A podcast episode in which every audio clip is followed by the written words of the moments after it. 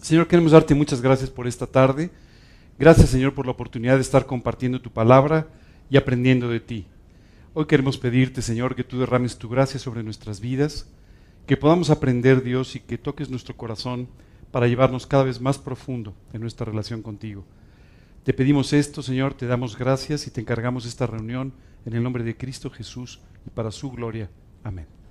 Hoy, hoy tenemos, vamos a comenzar con nuestra charla. Hoy tenemos una charla poquito especial. Quiero contarte que eh, vamos a comenzar hablando de una conversación que hace unos días, en los últimos días, tuvo mi esposa con un tío suyo. Déjame ponerte un poco el marco de referencia para que la entiendas. Eh, mi esposa fue con su hermana, que acaba de cumplir 60 años, y fueron a visitar a un tío que acaba de cumplir 90. ¿Ok? Bueno, tiene 91, acaba de cumplir 91. ¿De acuerdo? Y, la charla, la verdad es que normalmente van a visitar a ese tío y casi siempre cuando regresa mi esposa a la casa me dice, ay, el tío Jorge, muy bien y todo bien y tal. En fin, me cuenta un poco, pero, pero esta vez la vi regresar como muy, muy, muy seria, muy sorprendida. ¿pero qué, fue lo que pasó? No, es que tuve una conversación con mi tío que me dejó marcada, me dijo. Le dije, ¿y eso por qué? O sea, ¿qué fue lo que pasó? Bueno, es que mi tío se volteó con mi hermana y le dijo, ¿te has dado cuenta que acabas de cumplir 60 años? Dijo, eh, sí, tío. Bueno, si, logras llegar a mi edad, le dijo, ajá, a los 90, significa que tú ya has pasado las dos terceras partes de tu vida. Es decir, solo te queda una tercera parte de tu vida. Si tienes que felicitar a alguien en su cumpleaños, te sugiero que uses otra estrategia. O sea, esto no las dejó dormir, ¿verdad? regresaron muy impresionadas, pero en el fondo, el tío dijo una gran verdad. Y quiero decirte que 90 años es una edad avanzada. ¿Quién de ustedes tiene 90 años o más? Más de 90. 90 o más. No, no que hayan nacido en el 90, sino. ¿Quién tiene más de 90 años? Bueno, no es muy común. O sea, hay, algunas personas, pero, pero me refiero, eh, eh, eh, dice la Biblia que, que, la edad, ¿verdad? A la que nosotros normalmente partimos es 70 y los más robustos, dice la Biblia 80, ¿verdad? Aquí tenemos a alguien hiperrobusto que tiene 90, pero pero la realidad, la realidad es que normalmente eh, nuestra vida eh, eh, llega a esos niveles. Lo que te quiero decir es, yo no pensé en 90, pero empecé a pensar en la plática con el tío y lo pensé simplemente en 80, ¿de acuerdo? Y pensé más o menos 20 años entre la infancia y la juventud. Este es el periodo normalmente que, que, digo, hay gente que sigue en la juventud a los 50, pero Normalmente infancia y juventud son unos 20 años, ¿verdad? 20, 21 algún años. Después es un adulto joven, si has visto, ¿verdad? Empiezan a trabajar, a formar sus familias. Después eres un adulto no tan joven, o como dicen algunos, joven de ayer, ¿verdad? Y, y después nos convertimos en adultos mayores, así se dice, ¿verdad? Entonces yo pensaba, imagínate que fueran estas cuatro partes. Yo en lo personal ya me comí la primera, ya me comí la segunda, y estoy a punto de comerme la tercera, o terminando de comerme la tercera. Me quedan migajitas de la tercera, ¿verdad? Lo que te quiero decir es que hay un versículo en la Biblia que nos dice, mirad pues con diligencia cómo andéis, no como necios, dice, sino como sabios, aprovechando bien el tiempo porque los días son malos. Este versículo es auténticamente una joya porque nos coloca en la realidad. La realidad es que muchas veces nosotros pensamos que el tiempo de nuestra vida es ilimitado, pero no es así. Nuestra eternidad es ilimitada, pero el tiempo que tenemos para vivir esta vida es un tiempo limitado, acotado. Y tú y yo tenemos que aprender, dice la Escritura, a andar como sabios y no andar como necios. Esto quiere decir, tenemos que aprovechar en forma diligente, aprovechar nuestro tiempo de la mejor manera posible. Yo recuerdo que la primera vez que leí este versículo dije, no, pues tengo que madrugar más. Y tengo que acostarme un poco más tarde. Y solamente me di cuenta que eso no es posible, ¿verdad? Entonces, eh, inmediatamente después entendí que el versículo no se refiere a que pasemos tú y yo más horas despiertos, sino que aprendamos a tener las prioridades correctas en la vida y que dediquemos nuestra vida a las cosas que tienen un impacto eterno. ¿De acuerdo? Bueno. De eso vamos a estar hablando el día de hoy. Tú no puedes hacer que el tiempo regrese. Si hoy perdiste el día, mañana empiezas otra vez de cero. Ya no puedes recuperar el tiempo que perdiste. Por tal motivo, es muy importante que tú, tú y yo tengamos muy, muy claras nuestras prioridades y que vivamos conforme a nuestras prioridades. En muchos casos, nosotros decimos que Dios o la predicación del Evangelio o la salvación de otras personas son nuestra prioridad, pero no dedicamos nuestra vida ni a orar por ello, ni tampoco dedicamos nuestro tiempo a buscar a las personas para poder hacer esto en sus vidas. Yo les sugiero, hoy vamos a estar hablando un poco más de todo esto, pero sobre todo vamos a estar hablando de un momento en la historia de la humanidad en el que todas estas cosas, todo tu tiempo, toda tu vida va a ser evaluada. Yo quiero pedirte que por favor revalúes tu vida a la luz de lo que vas a estar escuchando. Porque esta enseñanza que tú y yo vamos a ver el día de hoy se refiere a cómo vamos a aprovechar el tercio el cuarto o los dos cuartos o el tiempo que Dios nos dé para vivir. Me impresiona mucho escuchar como dice, Jesús vivió solo 33 años.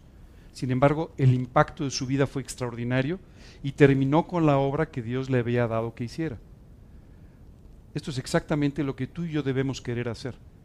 Terminar la voluntad que Dios tiene para nuestras vidas y el trabajo que Dios tiene para nuestras vidas. Y esto tiene más que ver con tu relación con Dios y con la calidad de tu vida espiritual que con tu arduo trabajo o todas las horas extras que tú quieras trabajar todos los días.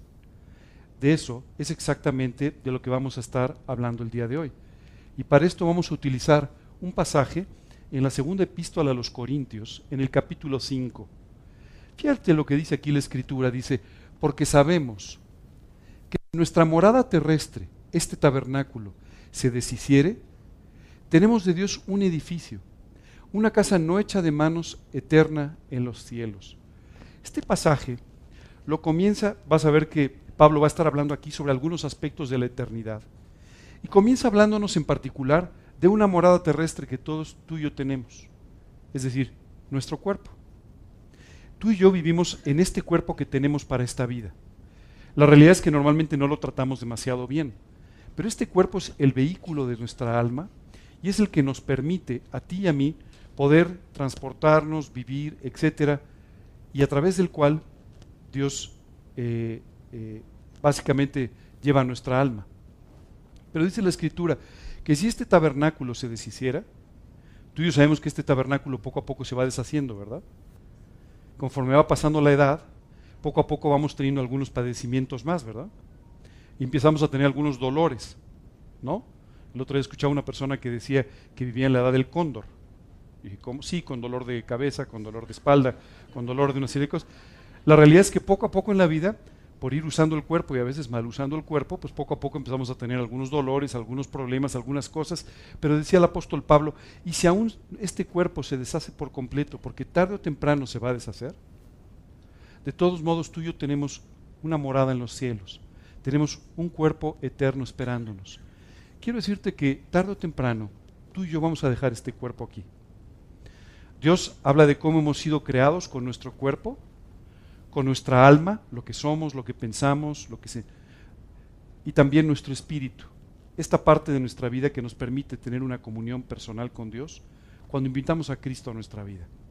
Bueno, Pablo aquí dice, aunque este cuerpo se deshaga, porque tarde o temprano se va a deshacer y lo vamos a dejar, no te preocupes, hay otro en los cielos que te está esperando.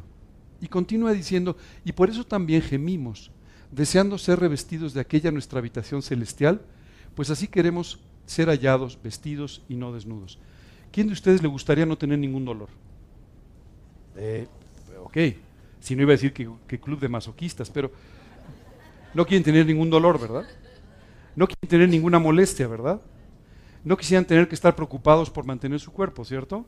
Bueno, en la eternidad esto es lo que va a suceder. La Biblia dice que una vez que tú y yo pasemos a la eternidad, no habrá más dolor, ni clamor, ni llanto, ni ninguna otra cosa que nos pueda preocupar. Así es que muchas veces yo escucho muchas personas que dicen, ay Señor, yo ya me quisiera ir, ¿verdad? Decía Pablo, yo también, decía Pablo, yo me quisiera ir, lo cual es muchísimo mejor, decía. Pero sé que tengo que quedarme por causa de ustedes, porque todavía tengo que servir, decía Pablo.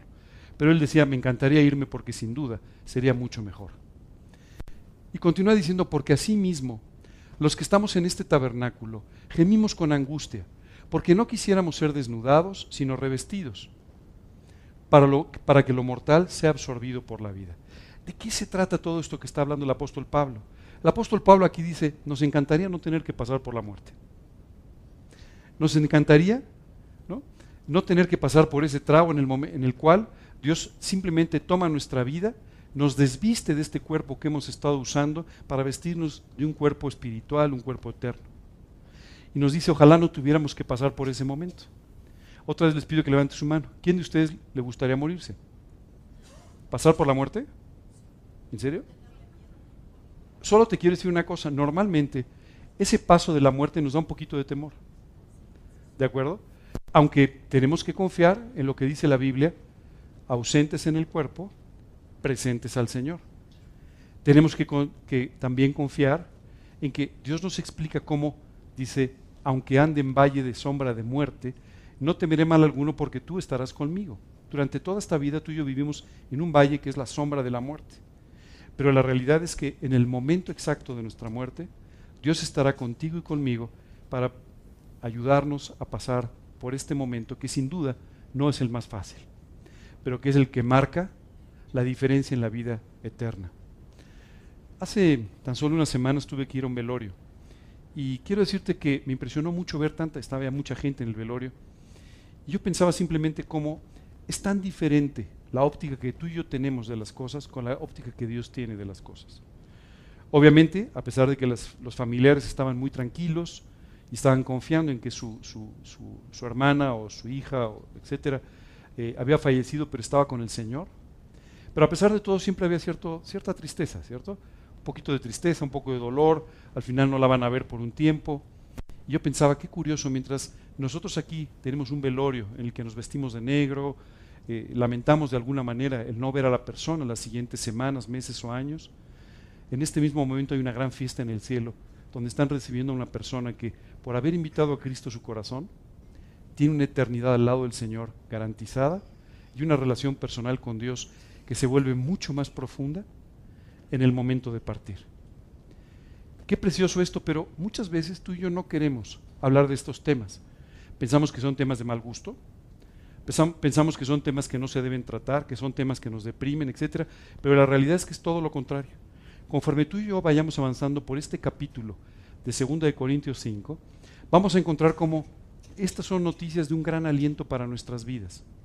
No solamente de un gran aliento porque nos ponen los ojos en la eternidad, pero de un, gran, de un gran aliento porque nos dan un sentido muy real, muy tangible para nuestras vidas en la tierra. Yo no sé cuánto tiempo vas a vivir, como tampoco sé el tiempo que yo voy a vivir en esta tierra. Lo que sí sé es que en mi corazón hay un propósito que es el de terminar la obra que Dios tiene para mi vida. Y la única forma de estar seguro de eso es viviendo con todo mi corazón en esta relación personal con Dios, que va a hacer que Él pueda cumplir en mi vida su buena voluntad, agradable y perfecta. El día de hoy te invito a que empieces a reflexionar un poco sobre tu vida. ¿Cuántas áreas de tu vida todavía están vetadas y no le has permitido a Dios que entre? ¿Cuántas áreas de tu vida no le has permitido todavía a Dios que transforme? Solo quiero decirte que conforme van avanzando los días, tu ministerio, mi ministerio, van siendo cada vez más importantes. Hace unos minutos estaba platicando con dos personas en la puerta que me hablaban de sus nietos. Eh, eh, este es el tema de conversación. Aquí normalmente no hablamos de las bodas, hablamos de los nietos, ¿verdad? Es normal. Pero yo les comentaba y les decía, ¿sabes? Tu testimonio hoy es tremendamente importante porque tú estás construyendo un legado. Un legado quiere decir, le estás dejando una herencia a tus hijos y a tus nietos, y tal vez más allá todavía, a través de la cual les estás enseñando cómo vivir para Cristo con todo tu corazón. Cómo pueden vivir una vida diferente. Cómo pueden seguir al Señor Jesucristo. Es un tiempo extraordinario y un tiempo de una gran responsabilidad. El mundo nos ha tratado de enseñar que este es un tiempo perdido. Hoy en día, después de 40 años, las empresas no nos contratan. Hoy en día, después de 50, queremos este, jubilar a los predicadores y a los pastores porque ya están muy mayores, ¿verdad? Cuando, sin embargo, son los momentos en los que Dios más quiere usar tu vida y más quiere que seas responsable por la vida de tu familia, por la vida de quienes te rodean, por la vida de tu iglesia. Así es que el día de hoy yo quisiera invitarte a que reflexiones sobre tu propia vida en cuanto a cómo Dios está queriendo trabajar en ella. Cómo Dios todavía puede hacer cosas en tu vida extraordinarias para llevarte a vivir la vida sobrenatural y de impacto que quiere que tengas. En 1 Corintios 15, Dios nos dice esto, y este es probablemente uno de los pasajes más alentadores en la Escritura. Dice, he aquí os digo un misterio. No todos dormiremos, pero todos seremos transformados. Pablo les dice a los corintios, algunos van a dormir o van a morir, algunos no porque serán alcanzados por la segunda venida de Cristo, por el arrebatamiento, pero dice, de una forma o de otra, todos vamos a ser transformados. En un momento, en un abrir y cerrar de ojos, a la final trompeta porque se tocará la trompeta y los muertos serán resucitados incorruptibles y nosotros seremos transformados. Este es el cumplimiento del versículo que vimos hace un momento. Cuando tu cuerpo, mi cuerpo, sea transformado. Independientemente de que estemos vivos y recibamos al Señor en el cielo, independientemente de que tú y yo ya hayamos dormido, vamos a ser resucitados incorruptibles, dice la Escritura.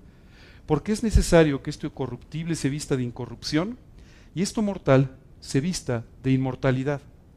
Y cuando esto corruptible se haya vestido de incorrupción y esto mortal se haya vestido de inmortalidad, entonces se cumplirá la palabra que está escrita sorbida es la muerte en victoria. ¿Dónde está, oh muerte, tu aguijón? ¿Dónde, oh sepulcro, tu victoria?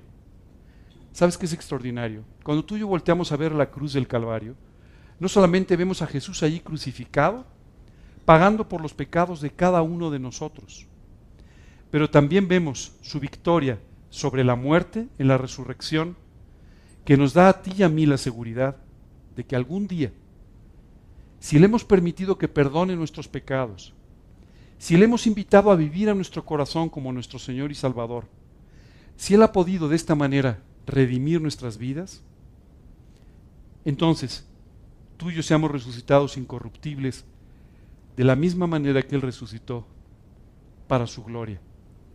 Qué momento extraordinario, ¿cierto? Cuando tú y yo finalmente seamos transformados.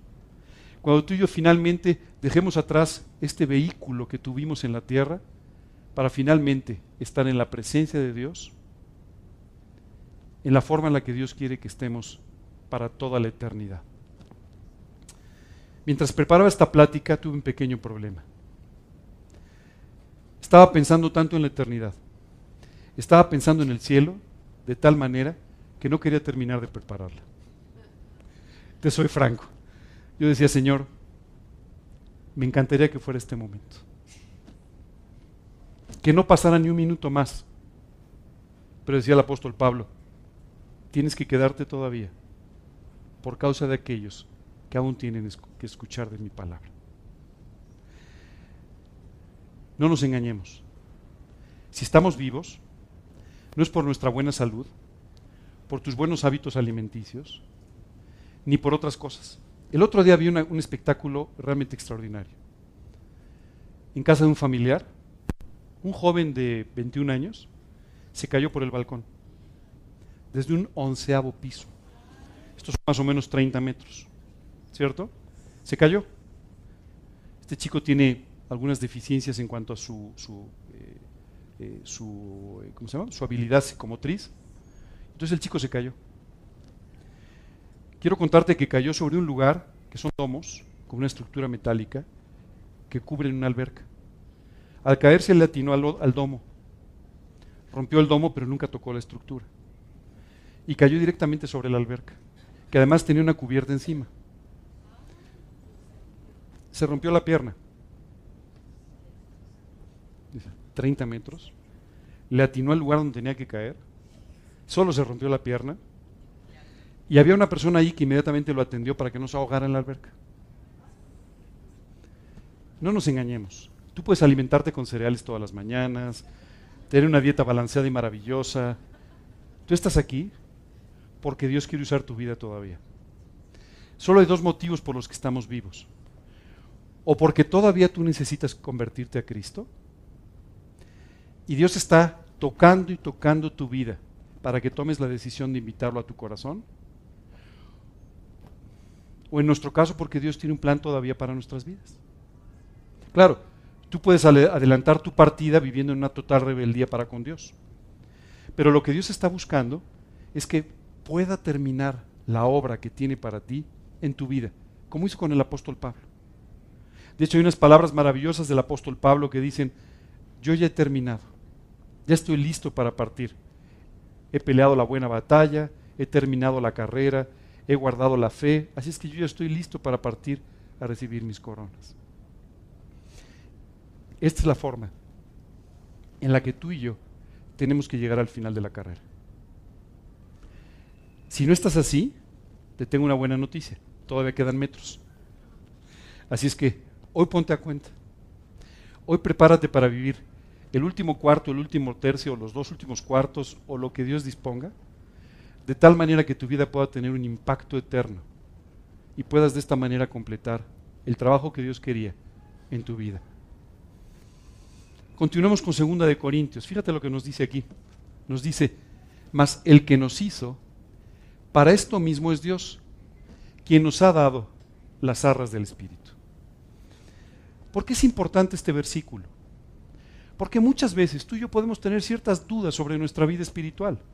Claro, tú y yo sabemos que tenemos una relación con Dios porque oramos y Dios nos responde, porque vemos el trabajo sobrenatural de Dios en nuestras vidas. Pero muchas veces podría asaltarnos la duda de qué va a pasar en la eternidad. Y dice la Escritura, te he dado las arras del Espíritu Santo para que no tengas jamás una duda. ¿De qué se trata todo esto de las arras? Déjame te explico un poco. En el antiguo Israel, las arras no se usaban solamente como un símbolo, como hoy en las bodas, sino además se utilizaban siempre como una garantía del cumplimiento de cualquier contrato. Una especie de fianza, ¿verdad? Entonces, en ese momento se entregaba una primera parte del contrato para garantizar el cumplimiento del mismo. También se utilizaban los matrimonios para garantizar que efectivamente el joven iba a sostener económicamente a la señorita con la que estaba contrayendo matrimonio. Hoy en día las, las arras son bastante simbólicas. De hecho, muchas bodas ni siquiera se usan, pero son bastante simbólicas, no significan mucho más, ¿de acuerdo? Pero sí significaban para Israel. Dios aquí nos está diciendo, te voy a dar un adelanto del cielo.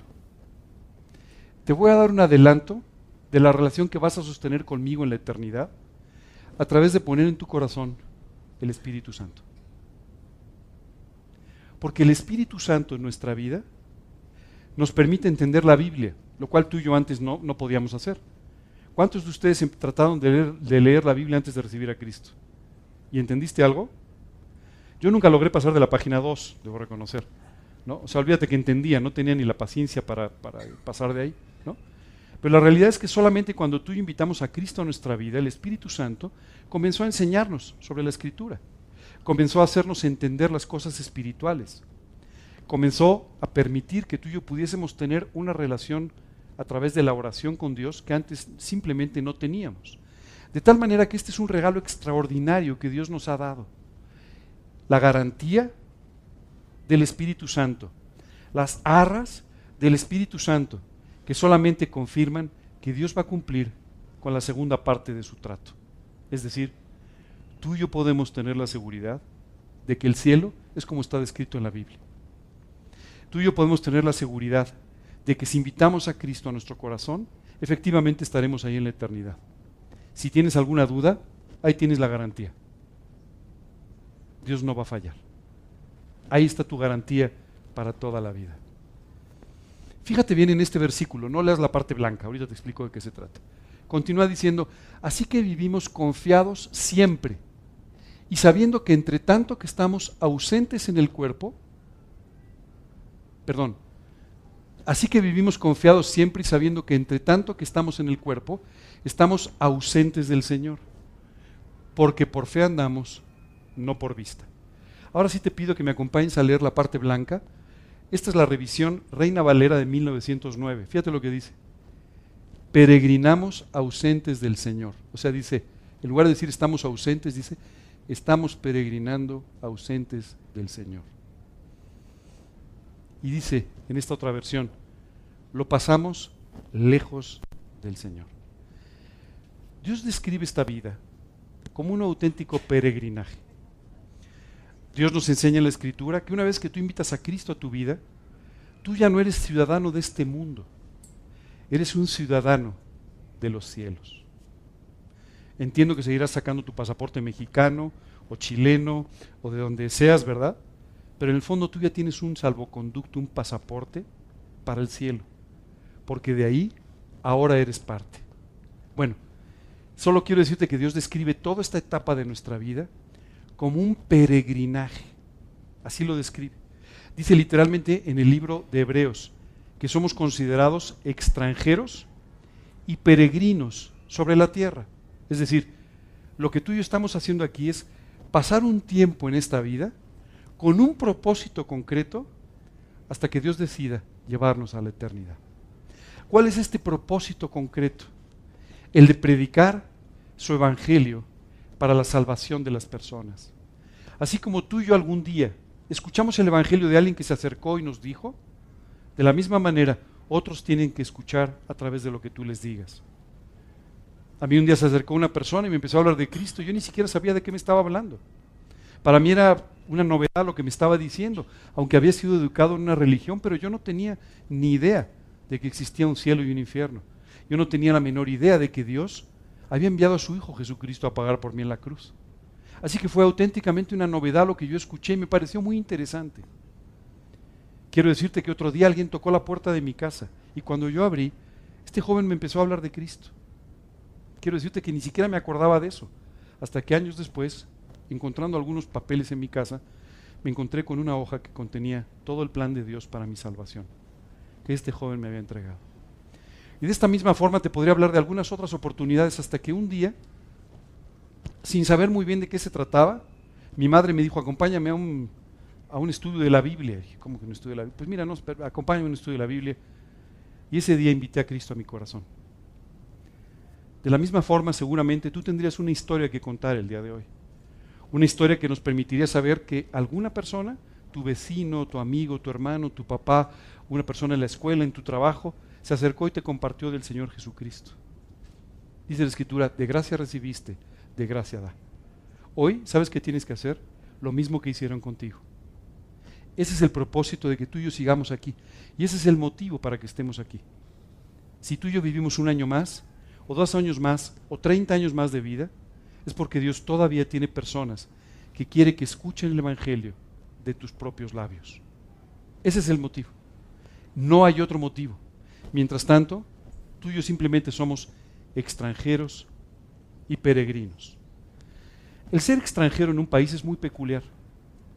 Porque aunque tú estés muy integrado en el país, en el fondo nunca eres de ahí. ¿No? Quiero contarte una historia muy personal. No sé si ustedes saben, yo soy extranjero. Bueno, aunque tengo muchos años viviendo en México, soy como mexicano, pero soy extranjero. Entonces yo estoy casado con una mexicana. Y es toda una experiencia ver los partidos de fútbol con ella. Cuando juega la selección mexicana se sienta a mi lado. Y si tiran a un mexicano y yo no grito foul, se voltea y me dice, claro, como tú no eres mexicano, ¿verdad? Esto es una cosa normal, es decir, cuando tú eres extranjero, siempre eres extranjero, ¿cierto? No importa qué tan integrado estés en el lugar, siempre eres un poquito extranjero, ¿cierto? Y además siempre te gustan un poquito aquellas comidas del lugar donde naciste, ¿verdad que sí? Este, yo tengo un matrimonio que es súper entrañable, eh, Muki y Tony, eh, los quiero muchísimo, son como parte de mi familia. Y, tú no sabes lo que disfrutamos yendo una, dos o tres veces al año a comer comida española, ¿verdad? En el fondo nos gusta un poquillo. bueno, lo que te quiero decir es que siempre eres un poquito extranjero. La Biblia dice, espiritualmente hablando, eres un extranjero. Está bien, eres mexicano, eres parte de este mundo, pero en el fondo, en el fondo, tu casa está en el cielo. En el fondo, en el fondo, tus gustos que han ido cambiando desde que recibiste a Cristo, tus iniciativas tienen más que ver con el cielo que con lo que sucede en la tierra. ¿Verdad que sí? Esto es un tema complicado porque además estamos en el mes de la patria, ¿verdad? Pero estoy seguro que aunque diste el grito, si es que lo diste o lo que sea, en el fondo darías un grito más fuerte si aquella persona por la que estás orando viniera a Cristo este día, ¿cierto? Así es que eso quiere decir que eres un extranjero en este mundo. Pero también un peregrino. Esto quiere decir, ¿sabes qué hacen los peregrinos? Pues viven como si no tuvieran ninguna posesión en el lugar donde están, ¿cierto? ¿Tú has visto algún peregrino que vaya arrastrando su casa? ¿Tú has visto algún peregrino que no lleve simplemente lo necesario para su peregrinaje? Por eso la Biblia nos dice, tienes que ser como un peregrino. Es decir, tienes que ir con lo necesario, con lo estrictamente necesario. Tu Biblia y un par de camisas, ¿no? es cierto? con lo estrictamente necesario. No te hagas tesoros en este mundo, dice la Escritura, porque los tesoros de este mundo se van a quedar aquí, no te van a acompañar en la eternidad. Así es que te dice, vive como un peregrino, ligero, con lo necesario, con lo suficiente, siempre enfocándote en la única tarea verdaderamente importante, llevar a las personas a los pies de Cristo. Qué increíble descripción, ¿verdad? Como extranjeros y como peregrinos, dice. Y entonces aquí este versículo nos dice, mientras estamos presentes en el cuerpo, estamos peregrinando ausentes al Señor. Esto no quiere decir que no tengas una relación con Dios. Esto no quiere decir que tú no puedas orar y disfrutar tiempos preciosos con el Señor, pero quiere decir que en el fondo no lo ves. ¿Ustedes lo han visto alguna vez? No, han visto sus expresiones de amor han visto manifestaciones de cariño de su parte, han visto milagros en su vida, pero ustedes no lo han visto todavía. Algún día, cuando estemos finalmente ausentes en nuestro cuerpo, pero presentes al Señor, tú y yo podremos disfrutar sin ninguna restricción de la maravillosa relación con Dios que tiene planeada para nuestra eternidad. Qué extraordinario, ¿cierto? Cuando tú y yo pensamos en esto, casi casi anhelamos partir, ¿verdad? Dice, oye, pues ya me gustaría que esto ya fuera un poco más corto, ¿verdad? Si vuelvo a poner la gráfica, vas a decir, oye, pues ya hace un poco más chico, ¿verdad? El espacio que representa mi vida. Pero en realidad tú y yo tenemos que entender que si nuestra relación con Dios es la adecuada, empezaremos a experimentar el cielo todos los días aquí en nuestra vida. Justo de eso habla el siguiente versículo. Dice, pero confiamos y más quisiéramos estar ausentes del cuerpo y presentes al Señor. Por tanto, procuramos también, o ausentes o presentes, serle agradables. Decía Pablo, mira, mientras esté aquí yo quiero ser agradable a Dios. Y el día que pase a la eternidad yo quiero que mi vida le sea agradable. ¿Sabes qué es lo que sucede? Tenemos que aprender a vivir con una perspectiva de la eternidad. Y de esta manera, sabiendo qué cosas son agradables para Dios, hacer aquello que a Él le agrada para la eternidad. Y de la misma forma, vivir de tal manera nuestra vida que nuestra vida pueda resultar agradable a Dios. Hay una expresión maravillosa en la Biblia donde nos habla de nosotros como diciendo, son un olor fragante. ¿Has visto cuando en una casa se destapa una loción o un perfume? qué agradable, ¿verdad? ¿No? ¿O no les gusta? Ok, es que los veo muy serios, digo, pues a lo mejor no. Pero es muy agradable, tú tienes un aroma agradable, ¿verdad? El otro día fue a una reunión de trabajo entonces las personas colocaron ahí estratégicamente algunas cosas así que encendían y entonces daba un olor agradable. Y decía, qué, qué rico, qué olor tan agradable hace que la gente se sienta a gusto. La Biblia dice que nuestra, nuestra vida, cuando es una vida de entrega al Señor, tiene un olor fragante, una fragancia para Dios. Es como si tú y yo estuviéramos oliendo literalmente flores delicadas. De esa misma manera, Dios está disfrutando de tu vida. Esta es la forma en la que quiere que tú y yo vivamos. En esta vida, siendo literalmente un olor fragante para Dios y un olor fragante para quienes nos rodean. En la eternidad, simplemente tú y yo podamos disfrutar el fruto de todo lo que Dios hizo en nuestra vida y que sin duda para Él es agradable. Pensaba en este momento de la muerte del que hablamos hace un rato. Dice la Escritura que es agradable a los ojos de Dios el momento de la muerte de sus santos. Me imagino a Dios diciendo, por fin. Bienvenido a casa. Ya llegaste, ¿no? A tu verdadero hogar. Se acabó tu peregrinaje. Gracias por tu servicio. ahora vas a servir de otra manera. Ahora vas a vivir conmigo todo lo que en forma limitada no pudiste vivir durante tu vida en la tierra. Qué increíble, ¿no? Sin limitaciones. ¿Alguno de ustedes se ha dormido alguna vez orando? Yo varias veces, debo reconocer que duermo muy poco. Entonces, más de una noche me he quedado dormido, ¿no? Estoy orando y de repente amanece, ¿no? Pero amanece porque yo me dormí en, el, en medio, ¿no? Y yo digo, ¿cuántas, veces digo, Señor, qué precioso poder orar sin sueño, ¿no? qué precioso no tener límite de tiempo o el límite que mi propia naturaleza, mi propio cuerpo me obliga a tener. ¿Cierto? Bueno, eso es lo que sucederá en el cielo. Así es que dice la Escritura, por tanto, tenemos que procurar también nosotros, bien estemos ausentes, bien estemos presentes, serle agradables.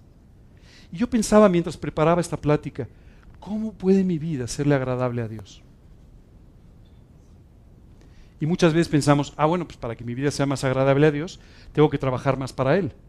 Tengo que hablarle a más gente de Cristo, tengo que dar más folletos, tengo que ir a más estudios, tengo... No. Tengo que leer más la... No. La Biblia dice que tú y yo nos volvemos agradables a Dios cuando le obedecemos. Que tú y yo, nuestra vida, se vuelve agradable a Dios cuando nuestra vida es conforme a su palabra, conforme a su voluntad. Esto hace que nuestra vida se vuelva agradable a Dios. No trabajando más, Muchas veces nosotros queremos sustituir la obediencia a Dios por la actividad. Y cuando escuchamos que hay que vivir más para Cristo, decimos, ah, pues entonces hay que ir a un par de estudios más a la semana, ¿no? O hay que dar tres folletos más. O hay que hacer... No, no, no te engañes. No es así. No es más actividad, es más profundidad. ¿Te acuerdas las palabras de Billy Graham? Es la profundidad de cada uno de los minutos de tu vida la que hace la diferencia.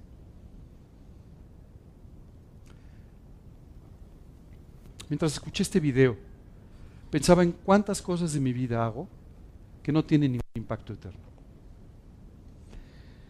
Y me hizo pensar cómo tengo que cambiar muchas prioridades para no desperdiciar el tiempo extraordinario que Dios me ha dado y que me queda de vida. Espero que, como decía el tío Jorge, me queden todavía treinta y tantos años, pero no lo sé. Lo único que me preocupa es que efectivamente pueda llegar al final de mi carrera. Y lo único que espero de ti es que llegues al final de tu carrera, habiendo peleado la buena batalla, habiendo terminado la carrera, habiendo guardado la fe y solamente esperando porque Dios te dé tu recompensa. Porque es necesario, fíjate bien porque estamos llegando al centro de nuestra charla, porque es necesario que todos nosotros comparezcamos ante el tribunal de Cristo para que cada uno reciba, según lo que haya hecho mientras estaba en el cuerpo, sea bueno o sea malo. Es bien importante que tú y yo distingamos esto de una forma muy clara. Aquí Dios no está hablando del juicio final. El juicio final es un evento en la historia en el cual todos los hombres van a ser juzgados por aquellas cosas que hicieron. El tribunal de Cristo es un evento específico en el que solo los creyentes, solo aquellos que han participado de la gracia de Dios, van a ser llamados para recibir sus recompensas. En ese lugar, nadie te va a juzgar por tus errores. Dios solamente te va a dar los frutos de tu obediencia, los frutos de lo que pudo hacer en tu vida. Qué extraordinario, ¿cierto? ese tribunal nos espera a ti y a mí. Si aún no has invitado a Cristo a tu vida, es muy importante que hoy no salgas de aquí sin tomar esta decisión. Porque no tomar esta decisión te llevaría al juicio final, a un lugar donde tú tienes que pagar por tus pecados. Con Cristo en tu corazón, ya no hay nada que pagar. Jesucristo lo pagó en la cruz. Pero tú y yo podemos llegar delante de Dios a recibir la recompensa de aquellas cosas que hiciste por amor de Cristo. ¿Qué es el tribunal de Cristo? ¿Es un juicio? No.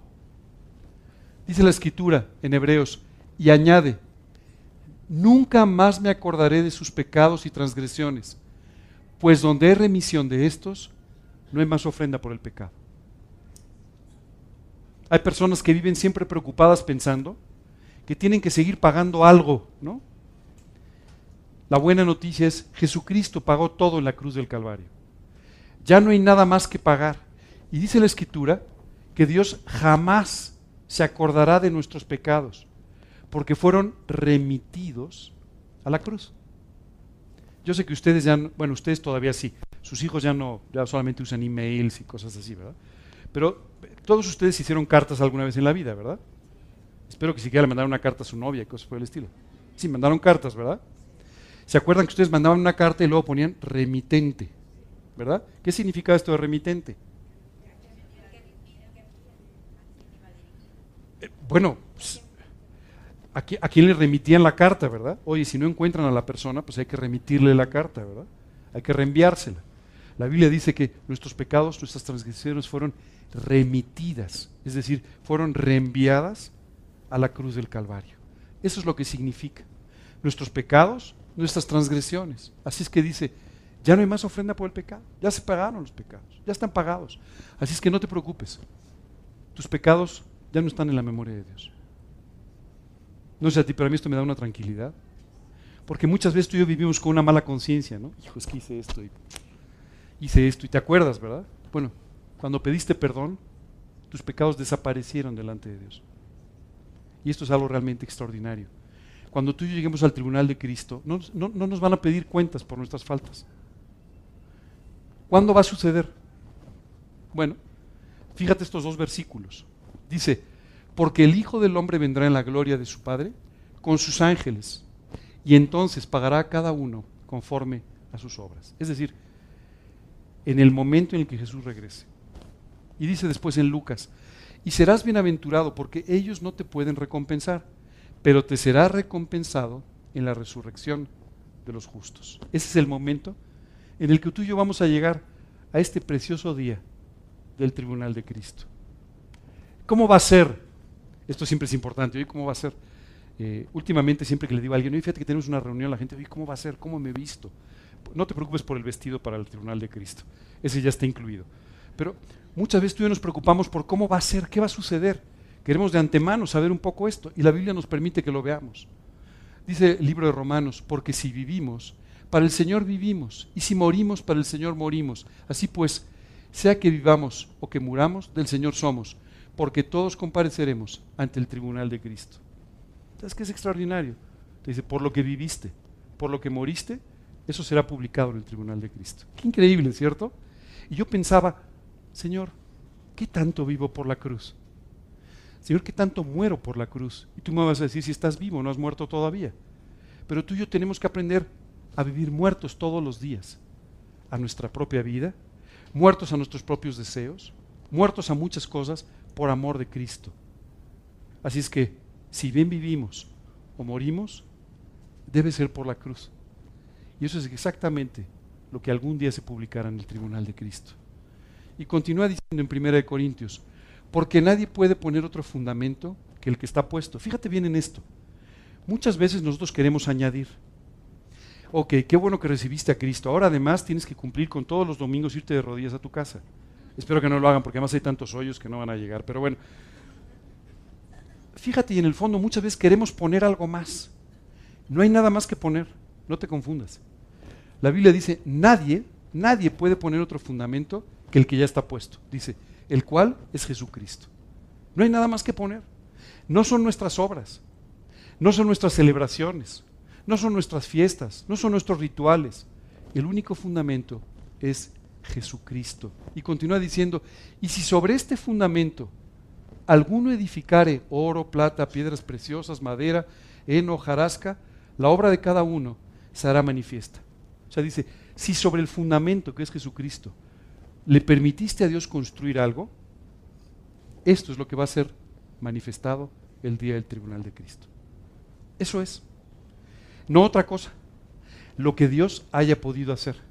Y fíjate que aquí nos enumera varias cosas que podemos ir construyendo sobre este fundamento. Nos dice primero oro, plata, piedras preciosas y luego madera, heno, hojarasca. Dime una cosa. Ante el fuego ¿Qué crees que quede de todo eso? El oro, la plata, las piedras preciosas, la madera no creo, ¿verdad? Esa se quema. El heno, como ven. La hojarasca, pónganle un cerillo a las hojas así secas y van a ver lo que duran.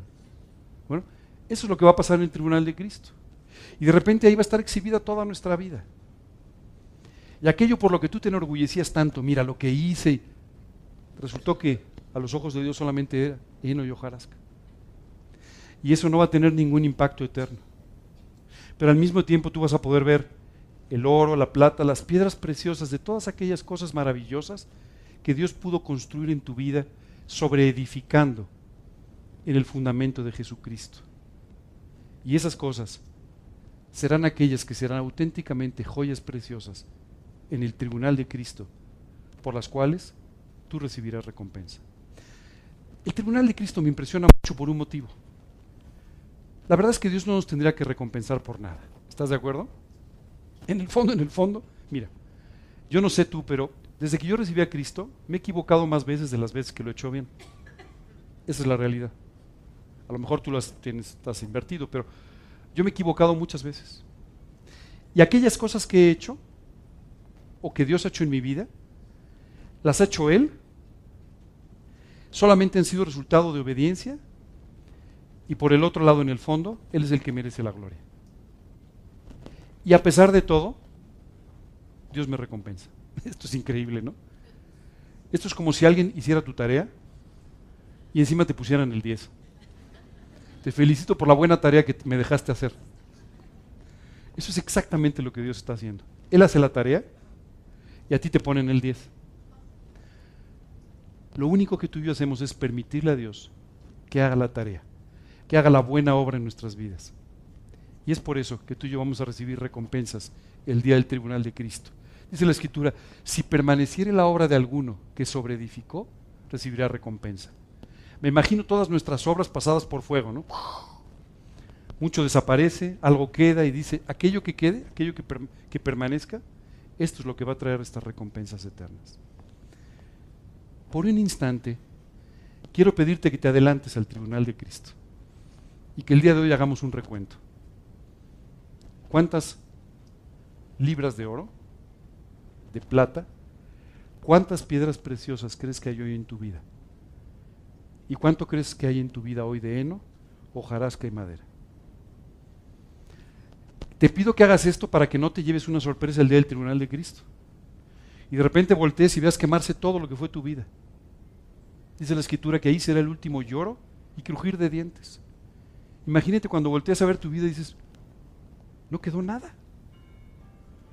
¿O qué poco quedó? ¿Cierto? Bueno, hoy tienes la oportunidad de examinarte a ti mismo para que cuando llegues recibas una gran recompensa. ¿Cómo resultaría hoy el tribunal de Cristo? ¿Cómo estás viviendo? ¿Cuántas cosas estás permitiendo a Dios hacer? ¿Cuánta obediencia hay en tu vida?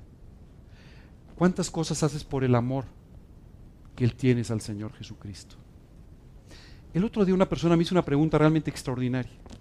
Llegó y me dijo, oye, siento que cuando estoy pasando por pruebas o por dificultades, vivo muy cerca de Dios. Pero siento después que cuando las cosas mejoran, como que mi relación con Dios decae un poco. ¿Qué es lo que me está sucediendo? La respuesta fue, estás construyendo una relación transaccional con Dios. Cuando necesito algo, te busco con toda intensidad. Cuando me lo das, dejo de buscarte con la misma intensidad. Muchas veces esa es la historia o la crónica de tu relación con Dios. Te acercas a Él cuando hay problemas, te acercas a Él cuando hay necesidades, te acercas a Él cuando requieres que Él haga algo en tu vida. Pero cuando no, sigues viviendo como si no pasara nada con una relación a veces mucho más fría, mucho más distante para con Dios. Tú y yo tenemos que aprender a vivir enamorados de Dios. A que cada una de las cosas que hagamos, las hagamos por Él, por amor a Él.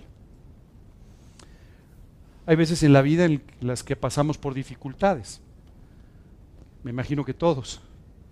Y cuando pasamos por esas dificultades, muchas veces tú y yo nos preguntamos, Señor, ¿Qué sentido ha tenido mi vida? ¿Qué fruto ha venido a mi vida? ¿Qué cosas han sucedido? Quiero contarte algo. Hace unas semanas me invitaron a un evento muy grande, ¿no?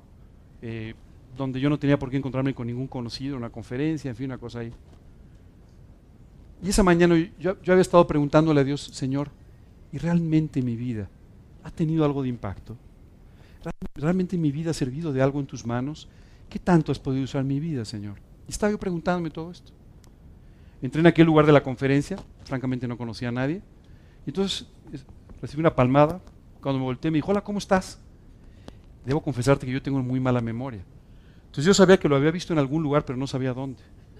Me dijo, ¿te acuerdas de mí? Le dije, francamente no. Sé que te conozco, pero no sé quién eres. Y me dijo, soy una persona agradecida contigo, porque hace más de 15 años, la que hoy es mi esposa se convirtió en una de tus predicaciones. Yo quiero presentártela, pero además quiero presentarte a mis hijos, porque ya tuvimos hijos y hoy están siguiendo al Señor Jesucristo. Te quiero decir una cosa. Se me saltaban las lágrimas. Dice Dios, qué locura fui a decirte esta mañana mientras oraba. ¿Qué clase de tontería fui a decirte? ¿Cómo es posible? Por supuesto, por supuesto que tú has podido usar muchos aspectos en mi vida como seguramente lo está haciendo en la tuya, a veces incluso a pesar de nosotros. En fin, yo estaba súper contento, quiero decirte que, o sea, los abracé como si acabara de ver a, mi amigo de toda la vida y qué gusto me da verte, decían, qué cariñoso es Ángel, pero no entendían lo que estaba pasando. Minutos después estaba por ahí, estaba curiosando unos libros, unas cosas, y se acerca una persona y me dice, hola, ¿te acuerdas de mí? Eh, eh, sí, este, este sí me acordaba sí, sí me acuerdo de ti, y qué gusto verte. Ah, ¿tú recuerdas? Es que mi familia se convirtió a Cristo en una de tus predicaciones. Ese fue el día de la familia. Mira, hace muchos años que no los ves, me gustaría ver que veas cómo han crecido. ¿Sabes qué? Esa noche llegué a mi casa y le dije, Señor, qué increíble eres. Tú no necesitabas hacer esto. No, no, no tenías por qué convencerme de aquellas cosas en las que yo simplemente nunca debía haber pensado. Pero qué hermoso eres convenciéndome de lo que para ti era evidente, pero para mí por un instante no lo fue. Solo quiero decirte algo. Dios quiere usar tu vida y quiere usarla de una forma extraordinaria. No importa la edad que tienes, no importan tus limitaciones, no importa si caminas bien o no caminas bien, no importa si oyes muy bien o no oyes muy bien, no importa si ves mejor o usas lentes como yo. Solo quiero decirte que como eres, Dios puede usarte de una forma extraordinaria. Y Dios puede prepararte para que ese día, el día del tribunal de Cristo, puedas simplemente llegar y decir, Señor, hice lo que me dijiste. Terminé la obra que me diste. Terminé la carrera que me diste para correr. Peleé la buena batalla que me diste para pelear y guardé la fe. Esa decisión no la vas a tomar el día que partas ni en el tribunal de Cristo. La vas a tomar hoy. Pero algún día verás su repercusión en la eternidad si tomaste la decisión correcta.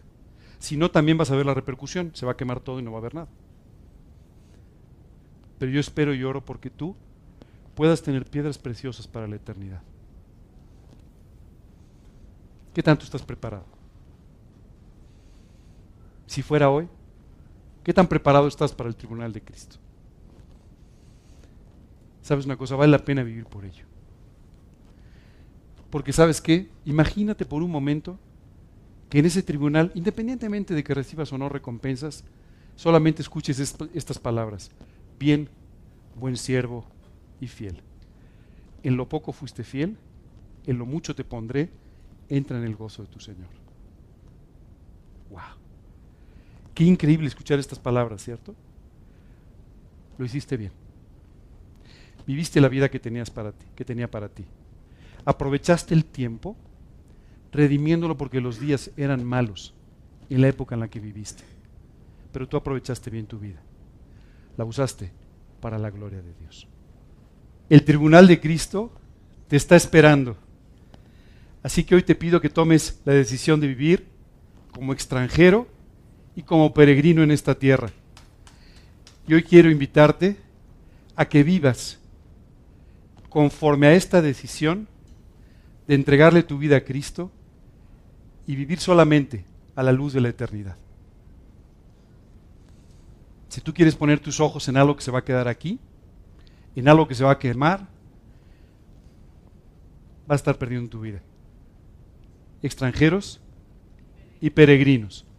Todos los días con el pasaporte celestial en el bolsillo y todos los días como si no necesitáramos nada de este mundo, como si no necesitáramos nada de esta vida, sino solo del Señor Jesucristo y la eternidad. Me gustaría terminar el día de hoy con una oración. Inmediatamente después, si hay alguna pregunta, la contestamos. Pero me gustaría terminar hoy con una oración. Y en esta oración te voy a invitar a que tomes esta decisión de vivir de esta manera para Cristo. Literalmente que te prepares para ese día.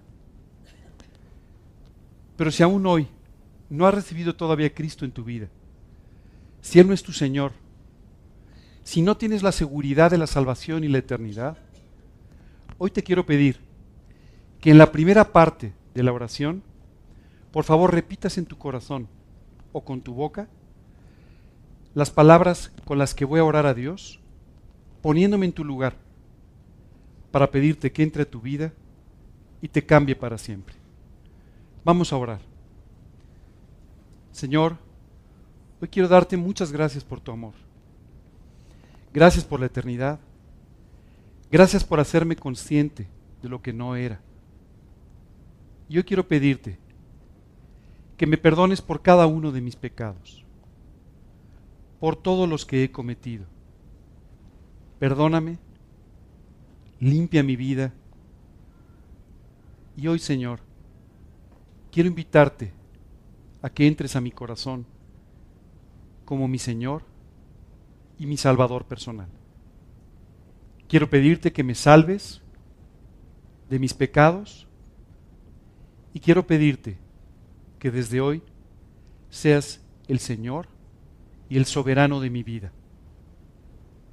Te lo pido solo confiando en lo que Cristo hizo por mí en la cruz en su nombre y para su gloria. Amén. Señor, y hoy, hoy quiero pedirte que tú toques mi corazón y lo hagas sensible a estas enseñanzas. Hoy quiero pedirte que me ayudes a poner mis ojos en la eternidad cada día de mi vida. Que me enseñes a vivir y a morir por tu cruz. Que me enseñes, Señor, a vivir esperando por ese día del tribunal de Cristo y viviendo solamente por las cosas eternas. Enséñame a vivir hoy como un extranjero y un peregrino en esta vida hasta llegar a mi casa celestial. Te lo pido, Señor, en el nombre de Cristo Jesús y para su gloria.